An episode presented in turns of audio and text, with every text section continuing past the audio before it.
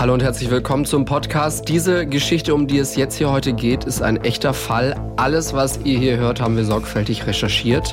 Bedeutet, die Wahrscheinlichkeit ist hoch, dass alles auch genau so passiert ist. Um die Beteiligten zu schützen, haben wir ihre Namen geändert. Fünf Minuten vor dem Tod. Der Das Ding Kriminalpodcast mit Luisa und Jost. Folge 79. Der Mörder, der zum Videocall kam. Am 9. Mai 2020 geht bei der Feuerwehr ein Notruf ein. Ein Mann liegt in einem Blumenbeet. Er ist voller Blut. Was genau passiert ist, das kann die Frau am Telefon aber irgendwie nicht sagen. Fünf Minuten vor dem Tod. Was ist da passiert? Fünf Minuten vorher liegt das Opfer schon schwer verletzt im Krankenhaus. Im Mai 2020 ist Marcel 33 Jahre alt. Er wohnt mit seiner Lebensgefährtin und ihren zwei gemeinsamen Töchtern in Münster-Roxel. Das ist ein Stadtteil von Münster. Marcel hat in den letzten Jahren immer mal wieder den Job gewechselt.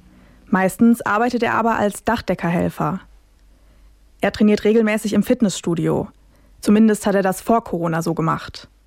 Im Mai 2020 gab es ja wegen der Pandemie einige Einschränkungen. Marcel trainiert meistens zusammen mit Freunden. Mit denen redet er auch über Testosteronpräparate, ob er sowas aber wirklich nimmt, das kann man später nicht mehr feststellen. Marcel ist nicht krass durchtrainiert, sondern hat eher eine normale Statur. Wenn es um seine Familie geht, versteht Marcel keinen Spaß. Den Eindruck kriegt man, wenn man Marcels Chats liest.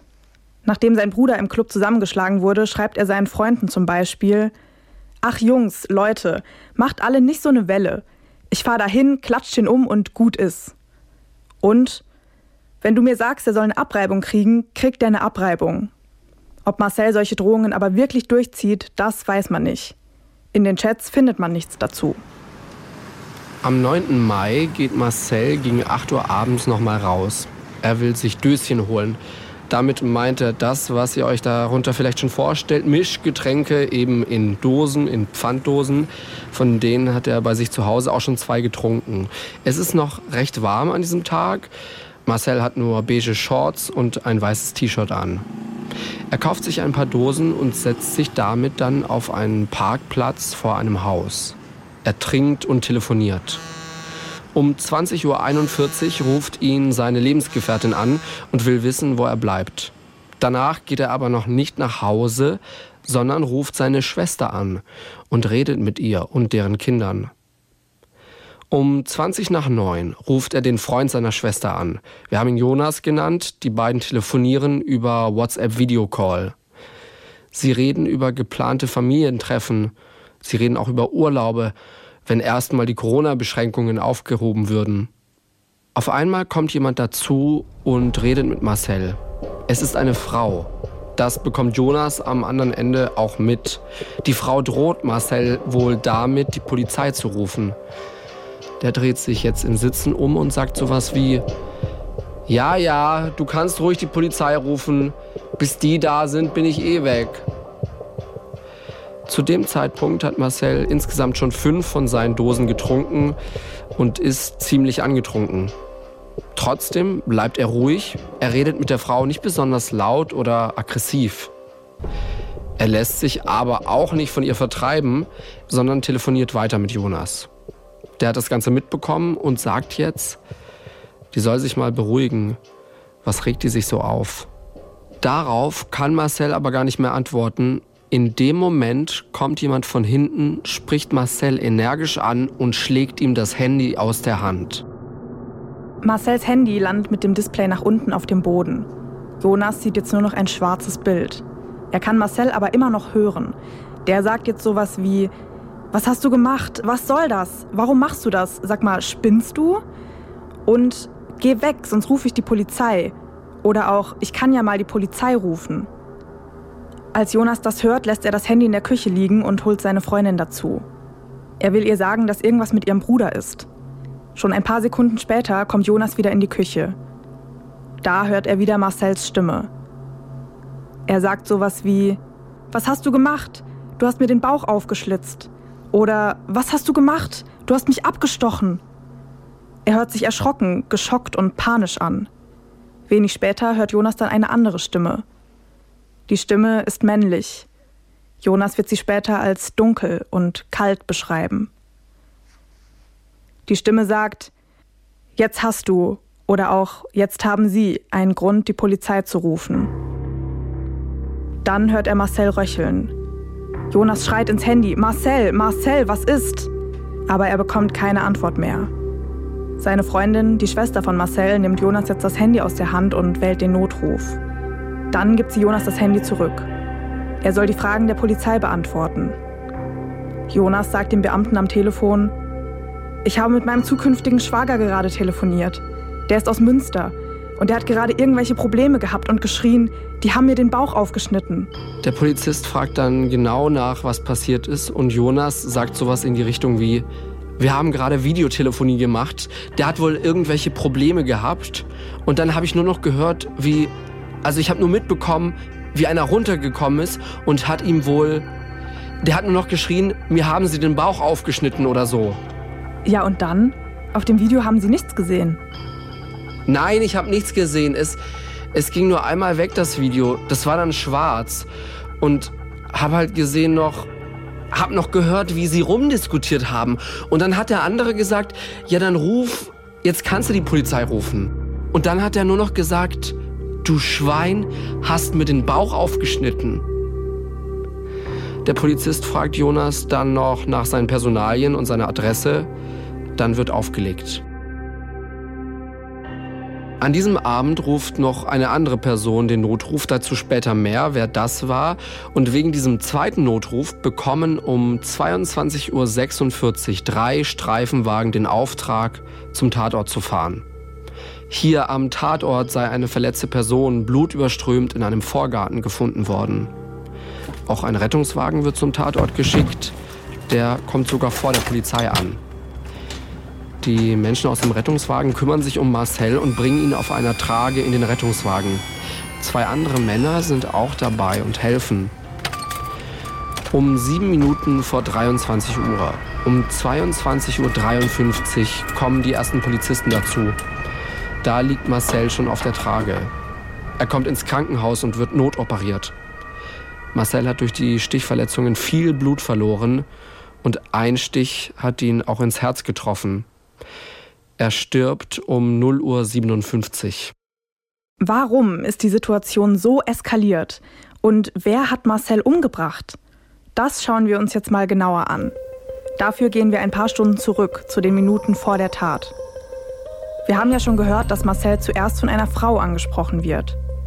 Diese Frau wohnt in dem Haus, vor dem Marcel sitzt und telefoniert. Als die Frau weggeht, kommt ein Mann zu Marcel. Das ist der Mann, der Marcel dann das Handy aus der Hand schlägt.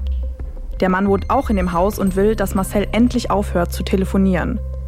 Deswegen schlägt er auch erstmal nur gegen das Handy. Als Marcel dem Mann dann aber droht, die Polizei zu rufen, rastet der Mann völlig aus. Er kann nicht glauben, dass Marcel denkt, dass er in der Situation im Recht wäre. Was Marcel bis dahin nicht gesehen hat, dieser Mann hat ein Küchenmesser dabei. Das zieht der Mann jetzt und sticht damit dreimal auf Marcel ein. Er trifft ihn in der Brust und im Bauch. Marcel hat mit so einem Angriff nicht gerechnet und kann sich auch nicht mehr wehren. Kleine Contentwarnung an der Stelle, was dann passiert, das ist ziemlich heftig. Das steht im Urteil sehr detailliert. Wir fanden es aber wichtig, dass ihr das auch gehört habt. Das zeigt einfach die Schwere und die Dynamik der Tat. Marcel schaut nach dem Angriff an sich runter und sieht, wie sich sein weißes T-Shirt rot färbt. Er ruft erschrocken, was hast du getan? Du hast mir den Bauch aufgeschlitzt. Und Blut oder ich blute. Marcel zieht sich dann das T-Shirt aus, um sich seine Verletzungen genauer anzuschauen. Auch der Mann sieht jetzt, dass Marcel stark blutet. Dazu sagt er aber nur ruhig, jetzt hast du einen Grund, die Polizei zu rufen. Oder jetzt kannst du die Polizei rufen. Marcel hebt sein Handy vom Boden auf. Mittlerweile hat er aber schon sehr viel Blut verloren. Er kann nicht mehr richtig laufen und taumelt über den Parkplatz. Irgendwann fällt er vor einer Arztpraxis in ein Beet. Marcel landet auf dem Rücken und lässt sein Handy los. So wird er dann wenig später von den Rettungssanitätern gefunden. Wie es danach für den Täter weitergeht, das schauen wir uns gleich an. Jetzt wollen wir aber erstmal klären, wer ist eigentlich dieser Mann? Also wer ist dieser Täter? Dafür gehen wir noch ein paar Stunden zurück. Wir haben diesen Mann Ulrich genannt. Im Mai 2020 ist er 62 Jahre alt, er ist gelernter Diplomphysiker und er ist auch Geschäftsführer von einem Softwareunternehmen. Ulrich arbeitet sehr viel, vor allem so in den letzten paar Monaten. Und er schläft sehr schlecht. Er hat große Schlafprobleme. Die sind vor allem so in den letzten Monaten besonders gravierend geworden. Der 9. Mai, der Tag der Tat, ist ein Samstag. An diesem Wochenende wollen Ulrich und seine Frau mal wieder so richtig entspannen, so richtig runterkommen. Ulrich hat sich vorgenommen, nicht zu arbeiten und früh ins Bett zu gehen. Er und seine Frau hatten beide schon lange kein Wochenende mehr ohne Arbeit. Das letzte war sogar noch vor der Corona-Pandemie. An diesem Samstag treffen sich Ulrich und seine Frau mit Freunden. Die beiden fahren mit den Fahrrädern zum Haus ihrer Freunde. Hier im Haus trinken sie auf der Terrasse zusammen Kaffee. Im Laufe des Nachmittags fahren Ulrich und seine Frau dann wieder nach Hause. Sie kochen zusammen, Ulrich schneidet das Gemüse und die Zwiebeln. Das Küchenmesser wird dann abgespült und wieder zurück auf die Arbeitsplatte gelegt. Dann liest Ulrich ein bisschen. Um 20 Uhr schauen er und seine Frau die Tagesschau, später dann einen Film. Irgendwann steht Ulrich auf, um die Terrassentür zuzumachen. Und hier an der Tür hört er das erste Mal Marcel. Ulrich und seine Frau wohnen im obersten Stock des Hauses. Vor diesem Haus sitzt Marcel und telefoniert. Und Ulrich ist ziemlich lärmempfindlich. In der Nähe ist ein Schulhof und Ulrich hat sogar schon mal die Polizei wegen so ein paar Jugendlicher auf diesem Schulhof gerufen. Und in diesem Moment hört er, dass die Stimme von den Parkplätzen vor dem Haus kommen muss. Das ärgert ihn. Er hat die Parkplätze vor dem Haus an die Ärzte vermietet, die im Haus ihre Praxen haben. Er kann es nicht leiden, wenn Fremde unerlaubter parken und hat deswegen in der Vergangenheit auch immer wieder die Leute darauf angesprochen. Ulrich geht jetzt auf die Dachterrasse und schaut von da runter auf die Parkplätze. Er sieht, wie Marcel da sitzt und telefoniert. Obwohl Marcel nur ein paar Häuser weiter wohnt, kennt Ulrich ihn nicht. Auch nicht vom Sehen oder so. Marcel kennt Ulrich übrigens auch nicht. Ulrich geht jetzt nach unten. Er will nicht, dass Marcel auf seinem Grundstück sitzen bleibt. Er glaubt außerdem, dass er durch das laute Telefonieren später nicht schlafen könne. Ulrich geht also runter und spricht Marcel an. Er sagt, dass er sehr laut sei und hier auf einem Privatgrundstück sitze. Ob er nicht woanders telefonieren könne. Marcel antwortet darauf, ja, mache ich. Ulrich bedankt sich und geht dann wieder nach oben zu seiner Frau in die Wohnung. Er erzählt ihr kurz, dass vor dem Haus jemand sitzt und telefoniert. Dann schauen die beiden den Film weiter. Kurz bevor der fertig ist, geht Ulrich ins Bad, um sich bettfertig zu machen. Das Bad liegt zur Straße hin. Hier hört Ulrich jetzt, dass Marcel immer noch vor dem Haus telefoniert. Das ärgert Ulrich. Er wollte eigentlich gleich ins Bett. Außerdem hatte Marcel vorhin ja gesagt, dass er gehen würde. Ulrich geht wieder ins Wohnzimmer und erzählt seiner Frau, dass Marcel immer noch draußen sitzt. Das ärgert jetzt auch seine Frau. Die geht wenig später dann nach unten. Ulrich geht entweder mit ihr zusammen runter oder läuft kurz nach ihr los. Bevor er das macht, nimmt er sich aber noch das Messer, das ja immer noch auf der Küchentheke liegt. Außerdem zieht er sich Gartenhandschuhe und Turnschuhe an. Er hat Marcel als jungen und kräftigen Mann wahrgenommen und will ihm mit dem Messer zumindest drohen können, wenn er immer noch nicht gehen will. Er hält das Messer mit der rechten Hand am Griff mit der Klinge nach oben. So liegt die Klinge an seinem Unterarm und Marcel kann das Messer nicht gleich sehen. Wir haben ja schon gehört, dass Marcel, während er mit seinem zukünftigen Schwager telefoniert, von einer Frau angesprochen wird. Die Frau, die ihn da anspricht, das ist Ulrichs Frau. Sie geht auf Marcel zu und sagt sowas wie, Sie sind zu laut, Sie sitzen unter unserem Schlafzimmerfenster, wir können nicht schlafen. Als Marcel darauf nicht reagiert, sagt sie dann noch, wenn Sie nicht gehen, rufe ich die Polizei. Marcel lässt sich davon aber nicht vertreiben. Seine Reaktion kriegt jetzt auch Ulrich mit und was dann passiert, haben wir vorhin schon besprochen. Ulrich greift Marcel an. Wie es nach der Tat weitergeht, das schauen wir uns gleich an. Aber jetzt erstmal der Blick auf diesen Ulrich. Wer ist das? Ulrich erzählt der Polizei, dass er sich in seinem Leben an drei brenzliche Situationen erinnern könne. Alle seien in den USA passiert. Da hat er mal mehrere Jahre lang gelebt, um seinen Master und seinen Doktor zu machen. Und er habe da auch gearbeitet. Ulrich erzählt, dass er einmal von einem Mann in den USA mit einem Messer bedroht worden sei. Der Mann habe Geld von ihm gewollt. Er habe dem Mann dann 30 oder 40 Dollar gegeben. Er sei in der Situation ruhig geblieben und habe dem Mann extra gesagt, dass er nicht die Polizei rufen werde. Dieser Vorfall, der sei ihm sehr unter die Haut gegangen. Er sei danach umgezogen und habe oft ein Taschenmesser eingesteckt.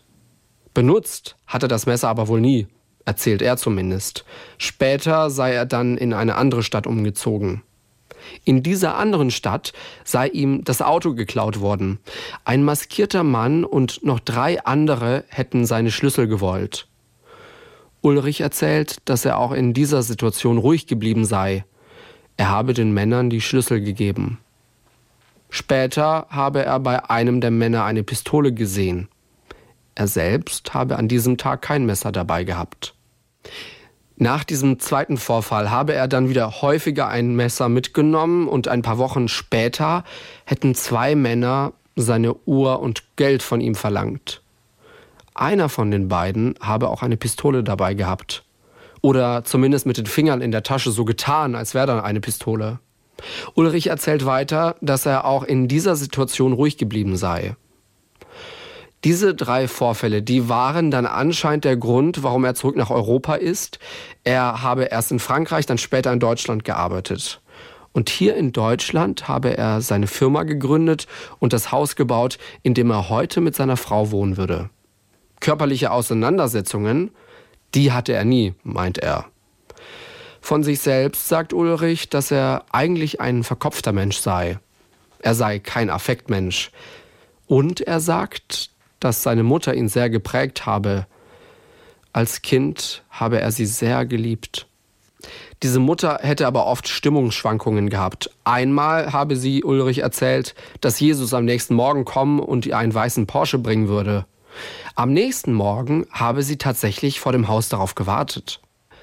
Nach ihrem Tod habe Ulrich dann erfahren, dass sie in seiner Kindheit viermal wegen Schizophrenie in einer Psychiatrie behandelt worden war. Sie sei wohl immer in den Sommerferien weg gewesen, wenn er bei seinen Großeltern auf dem Bauernhof war. Ulrich glaubt, dass er vielleicht deswegen Physik studiert habe, weil er sich bei seiner Mutter nie auf etwas verlassen konnte. Aber Physik und Mathematik, das seien belastbare Fundamente. Ulrich sagt, dass er denkt, dass er Physik studiert habe, weil er die Welt verstehen wollte.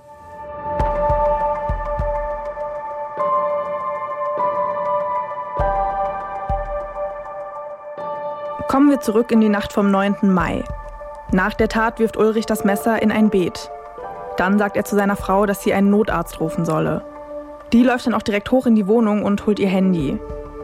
Um 22.41 Uhr macht sich dann noch ein Mann auf den Weg zum Tatort. Dieser Mann ist der Vermieter von Marcel. Er wohnt nur ein paar Meter weit weg und hat Marcel gehört, wie er Blut oder Ich blute gesagt und geröchelt hat. Er will jetzt schauen, ob Marcel vielleicht Hilfe braucht. Auf dem Weg nach draußen ruft er auch direkt Marcells Lebenspartnerin an. Die geht aber nicht ans Telefon. Ein paar Meter weiter sieht Marcells Vermieter dann Marcel in einem Beet liegen. Neben dem Beet stehen ein Mann und eine Frau. Die beiden wirken auf den Vermieter eher unbeteiligt. Er fragt die beiden, was passiert sei. Der Mann antwortet, dass Marcel vielleicht gestürzt sei. Dann kommt auch Marcells Freundin dazu. Sie hatte ihm um 22.22 Uhr 22 zuletzt Wo bist du geschrieben. Als sie Marcel im Beet liegen sieht, geht sie hin und versucht sich um ihn zu kümmern. Zu dem Zeitpunkt ruft Ulrichs Frau schon den Notruf. Hier ein Auszug aus dem Gespräch. Notruf Feuerwehrrettungsdienst. Ähm, hier ist Straße. Hier ist ein Schwerverletzter bei uns auf dem äh, Gelände. Straße in Münster. Was ist denn da passiert? Äh, was passiert ist, ich kann es Ihnen nicht sagen. Wie ist der denn verletzt? Ist der angefahren worden? Nein, nein, der hat irgendwie am Bauch, ist der rot und der blutet überall. Sie müssen schnell kommen, bitte. Hat er, ich schicke sofort, aber sagen Sie mir gleichzeitig, was los ist. Ist der irgendwie angeschossen worden oder angestochen? Nein, deswegen, ich kann es Ihnen nicht sagen. Im Hintergrund hört man den Vermieter. Er sagt verblutet oder blutet. Er blutet. Der, der, der, der, der Bauch blutet. Und der liegt jetzt bei Ihnen im Vorgarten und Sie wissen überhaupt nicht, was da Sache ist? Ja, der liegt im Vorgarten, genau. Okay, bleiben Sie ruhig. Das macht man ja auch jetzt nicht jeden Tag. Nee, sowas hat man nicht jeden Tag. Wir wissen nicht genau, was da passiert ist. Und Sie haben den, Sie sind nach Hause gekommen und haben den dann einfach, haben den einfach liegen sehen? Wir Gelände war. Mehr kann ich Ihnen im Moment nicht sagen. Die Frau von Ulrich legt auf. Sie hat natürlich genau mitbekommen, was eigentlich passiert ist. Sie wollte aber ihren Mann anscheinend in dem Moment nicht belasten. Kurz danach kommt der erste Polizeistreifenwagen. Der Polizist und die Polizistin wollen wissen, was passiert ist. Der Vermieter von Marcel will ihnen dann auch direkt antworten. Ulrich unterbricht ihn aber und sagt, Sie waren nicht dabei, lassen Sie mich das mal schildern. Ulrich erzählt, dass Marcel laut vor dem Haus telefoniert habe. Er und seine Frau wollten gerade ins Bett gehen. Deswegen sei seine Frau runtergegangen und habe den Mann gebeten, woanders weiter zu telefonieren. Das habe aber nichts gebracht. Deswegen sei er dazu gekommen. Er habe Marcel darum bitten wollen, leiser zu sein.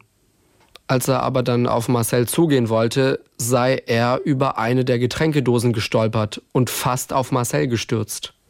Darüber habe sich Marcel sehr aufgeregt. Er sei aufgestanden und habe wild mit den Armen gestikuliert. Er, also Ulrich, habe sich dann schützend die Hände vor den Kopf gehalten. Dann sei der Mann rückwärts gestürzt und habe sich wohl den Kopf gestoßen. Ulrich sagt, er selbst habe damit aber nichts zu tun gehabt. Die Polizistin und der Polizist wollen dann wissen, warum Ulrich eigentlich Gartenhandschuhe anhat. Er sagt, dass er davor Gartenarbeit gemacht habe. Der Polizist belehrt Ulrich dann, sagt ihm also, dass er der Beschuldigte in einem versuchten Tötungsdelikt ist. Und er fragt Ulrich, ob er das verstanden habe. In dem Moment sagt Ulrich in sich zusammen. Er kommt dann aber doch schnell wieder zu sich. Dieser Polizist belehrt ihn dann nochmal und will wissen, ob ein Messer im Spiel gewesen sei. Ulrich sagt, dass er bei Marcel kein Messer gesehen habe und er selbst hätte auch kein Messer dabei gehabt oder benutzt. Ulrichs Frau, die bestätigt das übrigens, was Ulrich da erzählt. Und als Ulrich dann aufs Polizeipräsidium gebracht wird, will sie nichts mehr dazu sagen. Sie will sich nicht mehr äußern. Wenig später findet eine Polizistin dann das Messer in einem Blumenbeet. Ulrich verbringt die Nacht in Polizeigewahrsam. Hier wird ihm auch gesagt, dass Marcel an seinen Verletzungen gestorben ist. Als Ulrich am nächsten Morgen vernommen wird, gibt er zu, dass er ein Messer dabei gehabt habe. Das Messer habe er aus panischer Angst um seine Frau aus irgendeinem Grund mitgenommen. Er beschreibt die Stimme von Marcel als laut und total bedrohlich. Als seine Frau nach unten gegangen sei, sei er gerade auf der Terrasse gewesen. Als er Marcel dann aber gehört habe, sei er auch nach unten gegangen. Ulrich sagt auch, dass er Marcel an dem Abend schon mal gebeten hatte zu gehen. Darauf habe Marcel aber noch höflich reagiert. Ulrich bleibt auch dabei, dass er über die Getränkedose gestolpert und Marcel wütend geworden sei. Jetzt erzählt er außerdem, dass Marcel geschwankt und getorkelt habe und mehrere Male versucht habe, Ulrich zu schlagen. Marcel habe dabei so viel Schwung geholt, dass er auf Ulrich gestürzt sei. Marcel sei dann direkt wieder aufgestanden und habe sich wieder auf ihn gestürzt. Er habe dann gesehen, dass Marcel blute. Er sei darüber völlig geschockt gewesen und habe erst mal gar nicht daran gedacht, dass das von dem Messer kommen könne. Dann habe Marcel gesagt, du hast mich gestochen. Dass er derjenige war, der zugestochen hat, Daran könne er sich nicht erinnern. Bei seiner richterlichen Vernehmung sagt er dann noch, dass er vor Marcel zurückgewichen sei und seine Hände gehoben habe. Dabei habe er dann wohl das Messer in Marcels Richtung gehoben, um sich und seine Frau zu verteidigen. Als Ulrich dann rechtsmedizinisch untersucht wird, sagt er aber, dass er sich an Schläge nicht erinnern könne. Ulrich kommt in Untersuchungshaft. Und dann kommt es auch zum Prozess und Ulrichs Verteidiger sagen, das war Notwehr. Sie fordern einen Freispruch. In seinem Plädoyer sagt einer von Ulrichs Anwälten, dass Marcel ein stinkbetrunkener, gewaltbereiter Bodybuilder sei. Ulrich sagt vor Gericht, dass die Situation völlig außer Kontrolle geraten sei. Kurz vor dem Urteil sagt er dann nochmal, dass er Marcel nicht treffen wollte. Zitat Ich bin kein Mörder und ich bedauere abgrundtief, was passiert ist. Das Gericht sieht das anders. Am 1. März 2021 wird Ulrich wegen Mordes zu lebenslanger Haft verurteilt. Und es glaubt ihm auch nicht, dass er aus Notwehr gehandelt hat. Die Richterin sagt dazu, ihn störte die Anwesenheit des rauchend und trinkend auf seinem Grundstück sitzenden Mannes. Und es war sein Wunsch, den Geschädigten abzustrafen. Das Gericht glaubt auch nicht, dass Marcel Ulrich irgendwie angegriffen hat. Das machen sie unter anderem an den Zeugenaussagen fest. Wir haben ja am Anfang der Folge gehört, dass Marcel zumindest in Chatnachrichten, um die es ging, kein Problem mit Gewaltdrohungen hatte. Kurz vor dem Angriff hat er aber nichts in diese Richtung gesagt. Das hätten Ulrich, seine Frau oder auch Marcels zukünftiger Schwager, mit dem er ja telefoniert hatte, ausgesagt. Das war es aber noch nicht mit diesem Fall. Im Oktober 2022 hat Marcells Familie nochmal geklagt. Sieben Verwandte von Marcel wollen nach der Verurteilung Schmerzensgeld von Ulrich haben. Dieses Verfahren vor der Zivilkammer vom Landgericht, das läuft noch.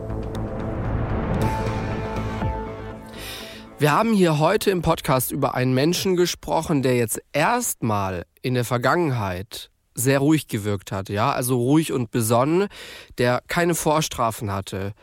Also was ist da plötzlich passiert? Warum kam es zu diesem Tötungsdelikt?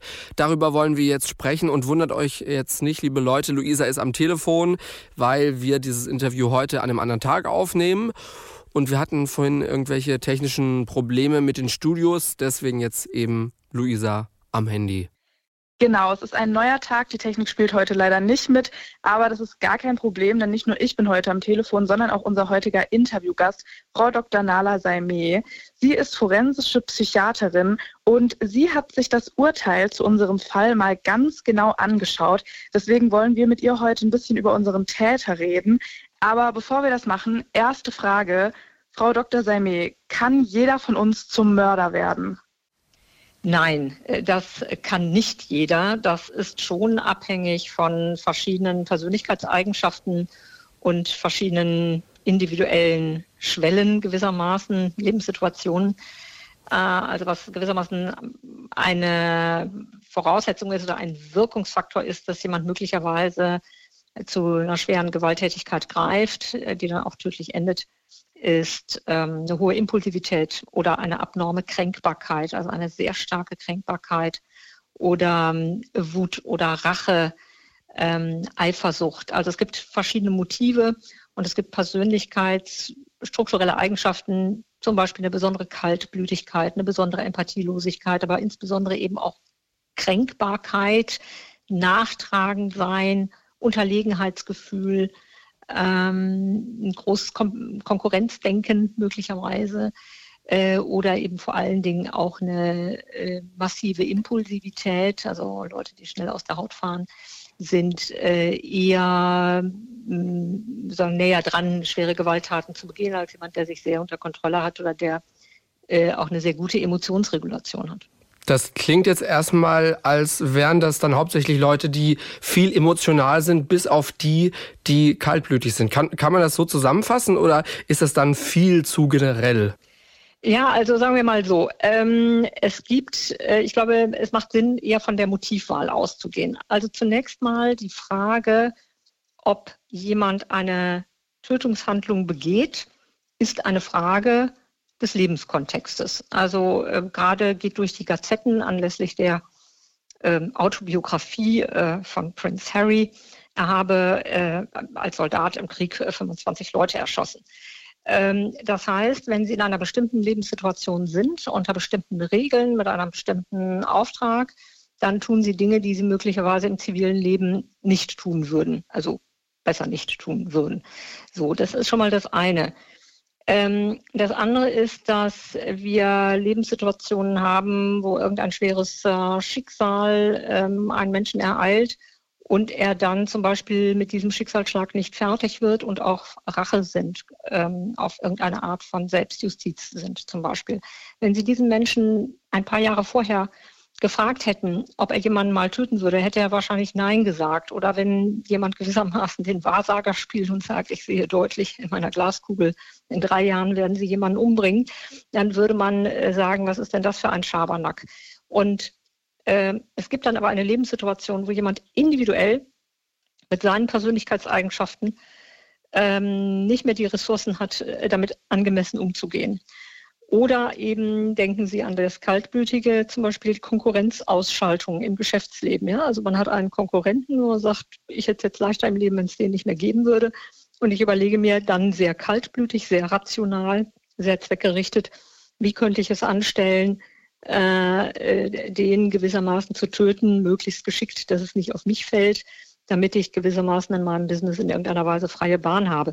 Das heißt, wir haben unterschiedliche Lebenssituationen, die auch unterschiedlich normativ auf jemanden einwirken. Äh, also das mit der Konkurrenzausschaltung ist jetzt zum Beispiel eher was Individuelles.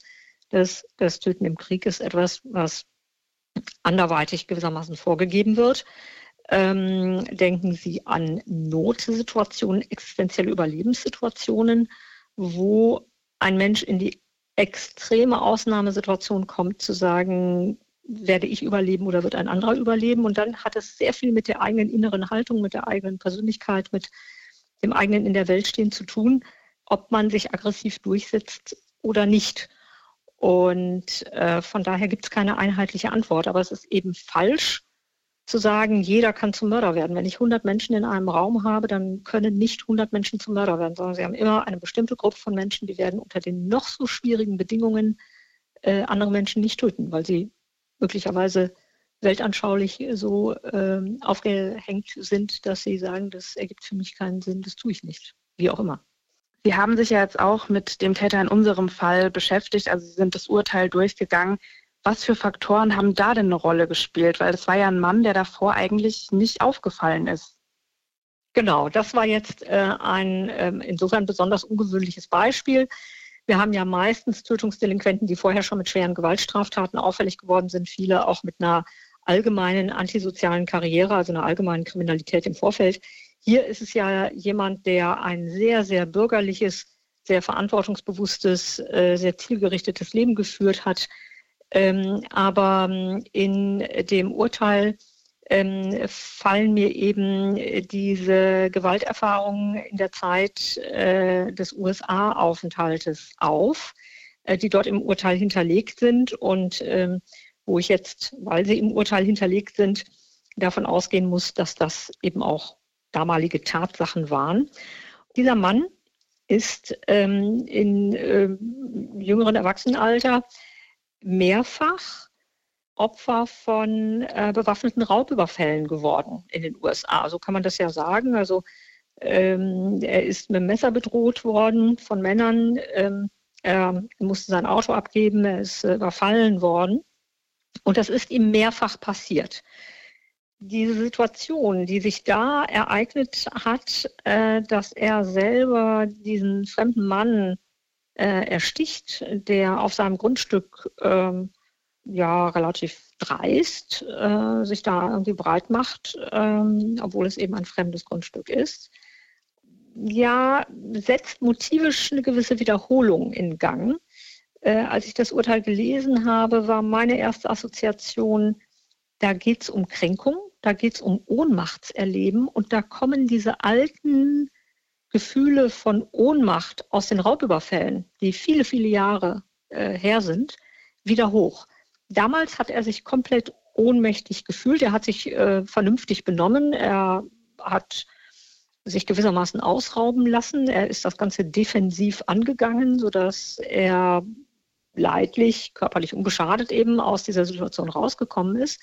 Aber diese Situation ist eine massive Ohnmacht und es ist ein massives Ungerechtigkeitserleben, weil man in eine Situation kommt, in der man nichts getan hat, in der andere Menschen mutwillig, völlig willkürlich, grob zu einem sind und man kann nichts tun.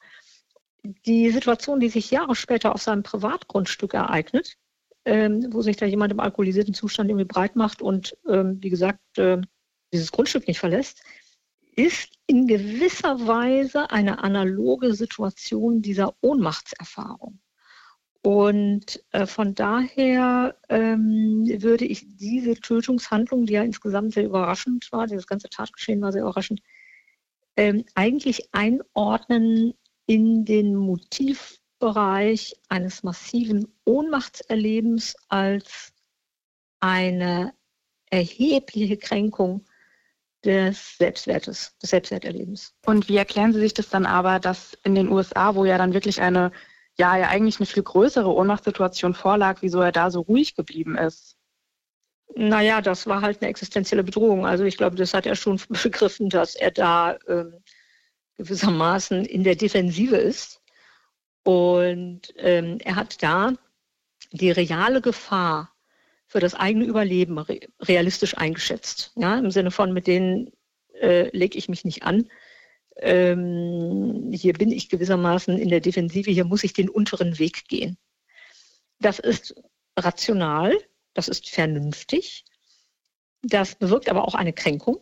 Und es ist eine faktische Ohnmachtserfahrung, weil ich kann nichts tun. Ich muss das jetzt hier erdulden, so, ja, und ich bleibe als Opfer zurück ähm, während in der Tatsituation gab es ja für ihn gar nicht diese reale Bedrohung. Also das war lästig und man hätte auch die Polizei rufen können, das wäre ja ein leichtes gewesen. Aber es gab eine Vorgeschichte, wo er versucht hat, auf diesen Mann einzuwirken, dass der sein Grundstück verlässt.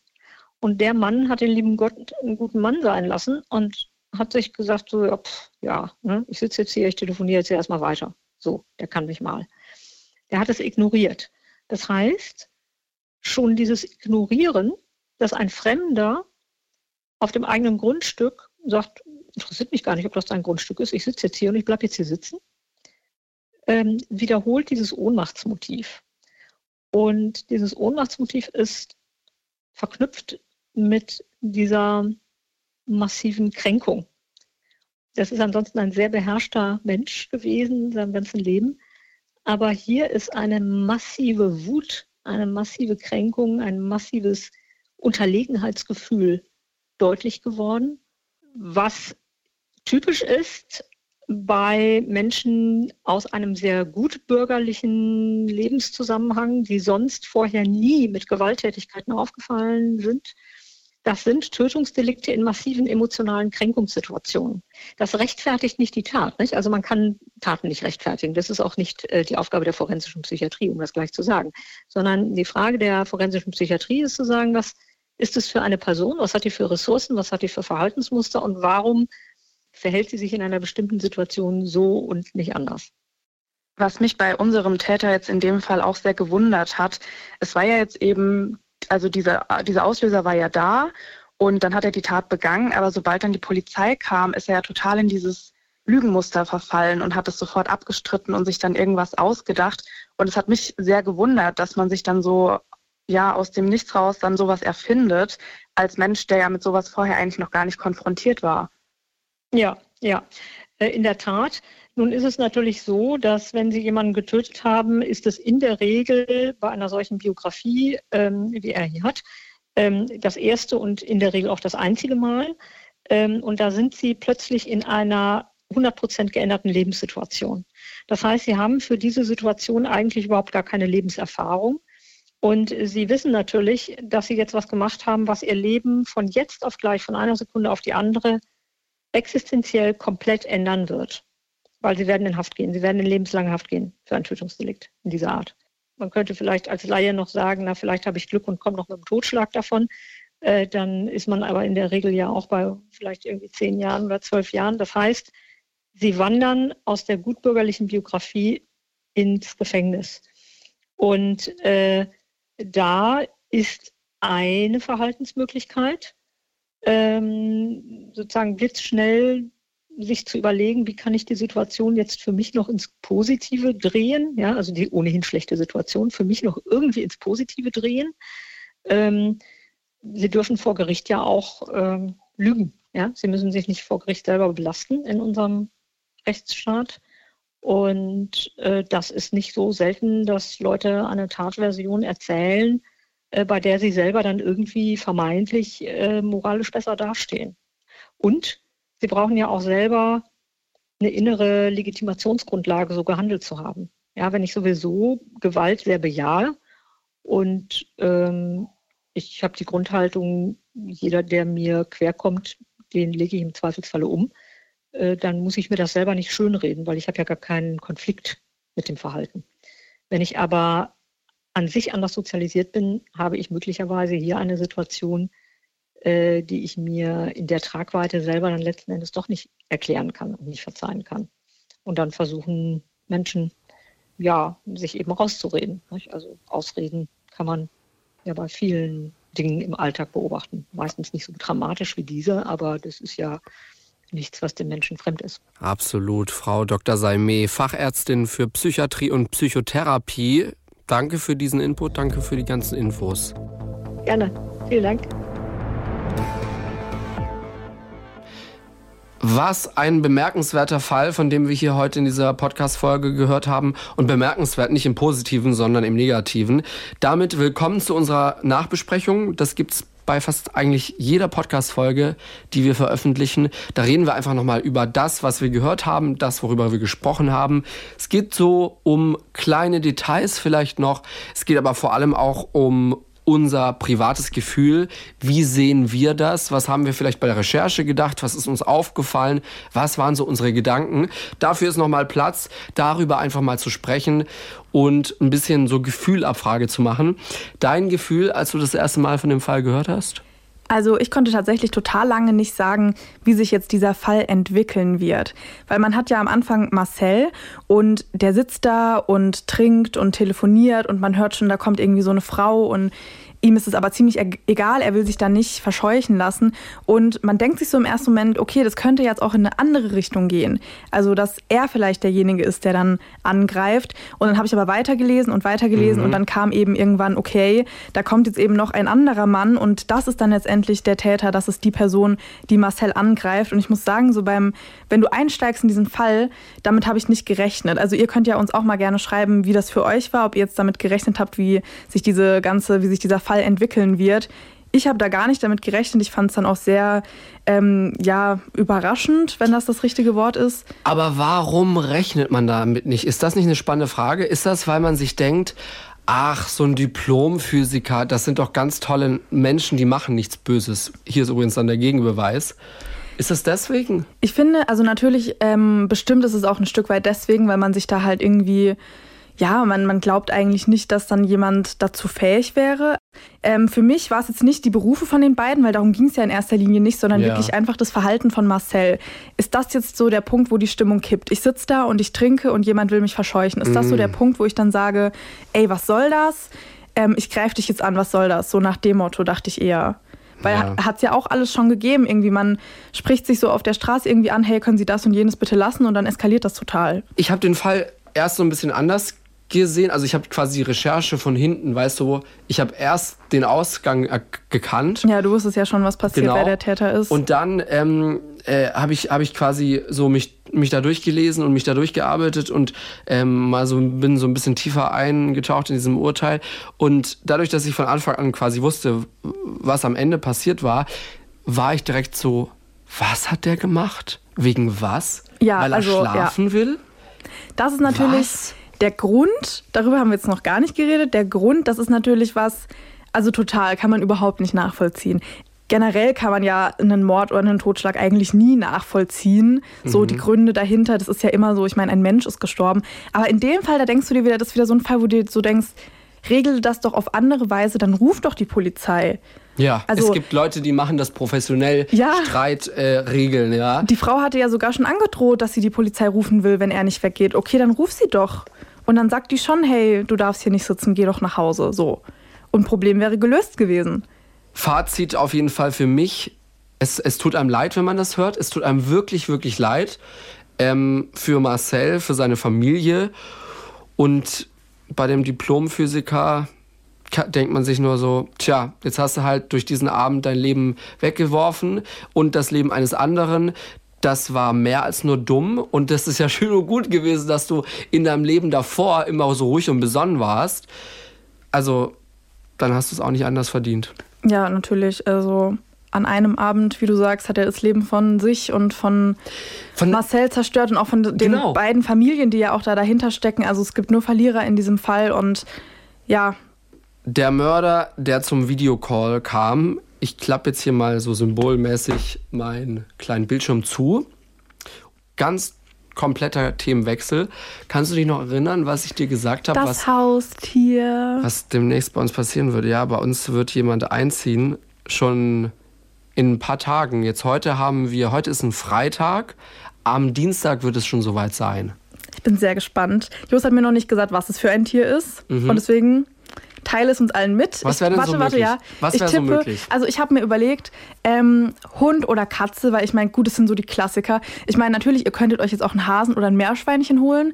Das sehe ich jetzt aber irgendwie nicht so. Und jetzt habe ich halt überlegt, okay, ein Hund ist ja schon echt zeitaufwendig und ich weiß ja, du arbeitest sehr viel. Weiß ich jetzt nicht, deswegen bin ich bei einer Katze, muss ich sagen. Ich glaube, es ist eine Katze. Ja, das hast du dir ziemlich gut hergeleitet. ja, Findus ist eine Katze, die oh, wir sie heißt Findus. übernehmen, ja. R, aus oder? Eine, ist ein R? Ja, folgende Geschichte. Also wir übernehmen sie von einem anderen Familienmitglied. Zwei Jahre ist sie alt. Und man dachte erst, dass es eine R ist. Ah, ne, ich dachte gerade, Findus ist eigentlich ein Und deswegen, also für Katzen. Genau, wurde sie Findus genannt. Und dann stellte sich irgendwann beim Tierarzt oder bei der Tierärztin raus, nee, ist doch eine sie und jetzt ist es halt Findus sie. Oh, lieb's. Und ja. es, ist, es ist eine Maine Coon Katze. Wir okay, haben, das weiß ich nicht, ich muss kurz googeln. Ja, ja, ich kann dir auch ein Bild zeigen. Das sind ziemlich ja. große Katzen. Man sagt auch von so den ganzen Katzenrassen, die es gibt, ist das eine, die mit am meisten wie ein Hund ist. Anscheinend apportieren die auch. Das heißt also, du wirfst was, die holen das wieder und bringen das dir. Okay, das ist krass. Das hat uns diese Woche eine Katzenexpertin erzählt im Radio. Ähm, warte mal, ich muss mal hier eben im Chat ein Bild suchen. Sie hat viele Haare auf jeden Fall. So, Achtung, bist du bereit? Ich komme mal zu dir. Ich bin bereit. Oh, die ist richtig niedlich. Die sieht auch aus wie so ein Findus. Sie ist so ein bisschen, I wanna say rötlich. Ja, das ist so ein bisschen goldrot Ja. und weiß. So ein bisschen rot-blond. Vielleicht so erdbeerblond. Ja, sehr niedlich. Könnte man sich auch so die Haare färben. Ich finde es eine schöne Farbe. Okay, dann hast du aber komische Streifen in deinen Haaren. Ja, Also, wir teilen auf jeden Fall ein Bild für euch auch auf Insta, damit ihr das neueste Familienmitglied im Hause Schmidt dann auch mal gesehen habt. Oh ja, und jetzt fällt mir gerade ein, ähm, meine Galerie hier im Handy ist voll. Äh, sie kommt Dienstag, da muss ich hier mal ein bisschen Platz schaffen. Für neue Ich Katzenbilder. Ich werde jetzt auch einer von diesen. Ja, du bist jetzt einer von diesen Menschen, die nur noch ihre Katze auf Social Media zeigen. Oh no. Oh doch, ich bin, ich bin da dafür. Ich finde das toll. Man sagt aber über diese Rasse, über Maine Coons, das sind, das sind liebe, liebe Katzen, ja. Die sind, also so von der Größe her doppelt so groß wie so ein Chihuahua. Also Ah, eine okay, Kollegin wow. von mir, ähm, Vanessa hat einen Chihuahua. Und sie weiß schon so, die werden sich niemals treffen. nee, weil- der arme Chihuahua. Ja, und äh, der wird, der wird halt Findus dann trotzdem, wird er sie ankläffen wollen und zeigen, wer hier ja, der. Boss ist. Man kennt die kleinsten Hunde, haben ja immer die größten Schnauzen. Ja, genau. Und ähm, das sollen einfach generell sehr liebe Tiere sein. Ich bin gespannt. Äh, am Dienstag ist Einzug und dann beginnt erstmal die lange Gewöhnungsphase, so Stück für Stück. Ja, du musst mal berichten, wie das Leben jetzt mit Katze ist. Holt ihr euch dann auch so einen Kratzbaum? Ja, den haben wir schon. Ähm, und ähm, wir haben auch so ein Teil, das man an die Wand packt, dann kann sie da drin chillen. Ah, cool. Äh, ja, ja, die- das ist cool. Die, die Mutter von meinem Freund, die hat auch eine Maine Coon und ähm, das ist ein Kater, der liebt das. Also findet es ganz toll. Man muss aber dazu sagen, ich war in meinem Leben eigentlich bisher immer so ein Hundefan. Also ich wollte immer einen Hund. Ich hatte noch nie ein Haustier. Mein Freund schon, viele. Aber ich wollte immer ein Haustier haben und ich wollte immer, dass es ein Hund ist. Und jetzt wird's eine Katze. Naja, ja, aber also, ja, wie gesagt, wenn man dann halt auch arbeitet, ich kenne es halt auch, dann ist man immer so, ja, Ja. gut, ähm, es gäbe theoretisch noch Zeit, aber dann muss man das halt, also es ist ja wie so ein Kind. Ja, dann ja. muss man sich wirklich mal hinsetzen, okay, wann arbeitest du, wann arbeite ich, wer hat genau. dann den Hund und ka- können wir dann da weggehen? Und dann ist ja auch so eine Frage, ich meine, gut, auch bei einer Katze muss man halt gucken, wo ist sie dann, wenn man in den Urlaub geht. Es ist Verantwortung, ja. Ja, es ist auf jeden Fall echt viel Verantwortung, was da äh, drauf zukommt. Und ich glaube, mit einer Katze stelle ich mir halt einfach ein bisschen pflegeleichter vor. Die muss nicht dreimal am Tag raus. Und also macht ihr dann so eine Hauskatze draus oder ist sie dann trotzdem noch draußen bei euch im Garten? Ja, also sie, sie muss sich jetzt erstmal ein bisschen eine Zeit äh, dran gewöhnen und sie wird jetzt erstmal nur drin sein dürfen und dann muss man sie so Stück für Stück, habe ich mir sagen lassen, ans drumherum gewöhnen. Da, wo wir wohnen, ist auch relativ ruhig. Das heißt, die kann da schon ein bisschen rumstreifen auch. Aber sie muss es ja erstmal alles kennenlernen, Ja. sich dran gewöhnen, damit sie auch wieder nach Hause findet. Klar, wäre schlecht sonst. Ja, und aber jetzt erstmal erstmal nur bei uns zu Hause und da erstmal ankommen und das wird jetzt erstmal eine Zeit dauern. Aber alle von euch da draußen, die vielleicht auch eine Maine Coon haben, die Bilder teilen wollen, die vielleicht Geschichten teilen wollen, die Tipps haben, Oh ja, gerne her damit über unserer über unseren Instagram-Account @kriminalpodcast. ich lese das auch sehr gerne. Beziehungsweise ich schaue mir dann einfach gerne die Bilder an. Ja, und leit's dann einfach an mich weiter. Ja, mach Und ähm, E-Mail geht auch, wenn ihr kein Insta habt. Ähm, kriminalpodcast at dasding.de is the place to be. Katzenbilder, Gerne an Tipps, mich. Geschichten, immer her damit. Ja, sehr cool. Also ich bin auf jeden Fall sehr neidisch. Ich hätte auch gerne ein Haustier. Und wir sind ja echt schon richtig lange am überlegen, weil bei uns ist ja so das, wir wohnen jetzt seit knapp drei Jahren zusammen. Ja. Und eigentlich, man denkt sich ja als Kind immer so, weil ich hatte auch nie ein Haustier. Ähm, deswegen als Kind denkst du dir immer so, ja, wenn ich dann mal ausziehe, als erstes, so als allererstes schaffe ich Mhm. Mir. Hund, Ja, Katze. oh, mein- oh mein Gott, ein Hausschwein, wie cool ist das? Wenn ihr ein Hausschwein habt, schickt mir davon auch gerne ein Bild. ich liebe Schweine, oh mein Gott. Naja, also mein Traum, mein Traum, mein kleiner Traum so, ist so ein kleiner Bauernhof mit so ganz vielen Minischweinen Das und ist Arbeit, ey. Hasen und so. Oh, ich fände so toll. Aber ja, ist ein Commitment, Fulltime, ist ja. Genau, und da war ich halt auch immer so, ja, und dann kommt natürlich so erstmal die Uni. Und ich muss sagen, es gab bei uns ein paar Leute, die hatten echt Hunde während der Uni, aber das war ja dann auch so ein Vollzeitjob Mhm. an sich, ne? Also das war dann echt immer so, wo ist der Hund jetzt? Die kam teilweise auch mit dem Hund in die Vorlesung und da merkst du dann relativ schnell, ist vielleicht irgendwie bisschen unpraktisch und dann startest du so ins Berufsleben und dann hast du auf einmal irgendwie eine Nachtschicht und eine Frühschicht und du denkst dir so, ja okay, und wo passt da jetzt mein Hund Ja. in mein Leben? Deswegen ja mal gucken, ob wir das dann bald angehen oder ob es bei uns dann vielleicht irgendwann auch mal auf eine Katze rausläuft. Wir werden sehen. Wir werden sehen. Wenn ihr jetzt noch neuen Podcast-Stoff braucht, dann haben wir eine Empfehlung noch für euch. Und zwar den True Crime Podcast von unseren lieben Kolleginnen und Kollegen vom Bayerischen Rundfunk von Bayern 3. Die haben mittlerweile sogar schon sechs Staffeln draußen. Und es dreht sich alles um das Thema Mord. Bayern 3 Moderatorin Jacqueline Bell und Strafverteidiger und Bestsellerautor Dr. Alexander Stevens reden über tödliche Verbrechen und mörderische Absichten. Und die beiden reden natürlich über echte Fälle, wie zum Beispiel den Münchner Parkhausmord. Es geht um einen Drohnentodesfall oder auch um eine sexuelle Fantasie, die tragisch endete. Jeden Freitag gibt es eine neue Folge von Bayern 3 True Crime, tödliche Verbrechen, zum Beispiel auf bayern3.de, in der ARD Audiothek und überall da, wo es Podcasts gibt. Tschüss. Macht's gut. Tschüss. Fünf Minuten vor dem Tod. Der Das Ding Kriminalpodcast. Gibt's in der ARD Audiothek, der Das Ding App und überall, wo es Podcasts gibt. Und wem das nicht reicht, noch mehr Content findet ihr auf Instagram unter Kriminalpodcast.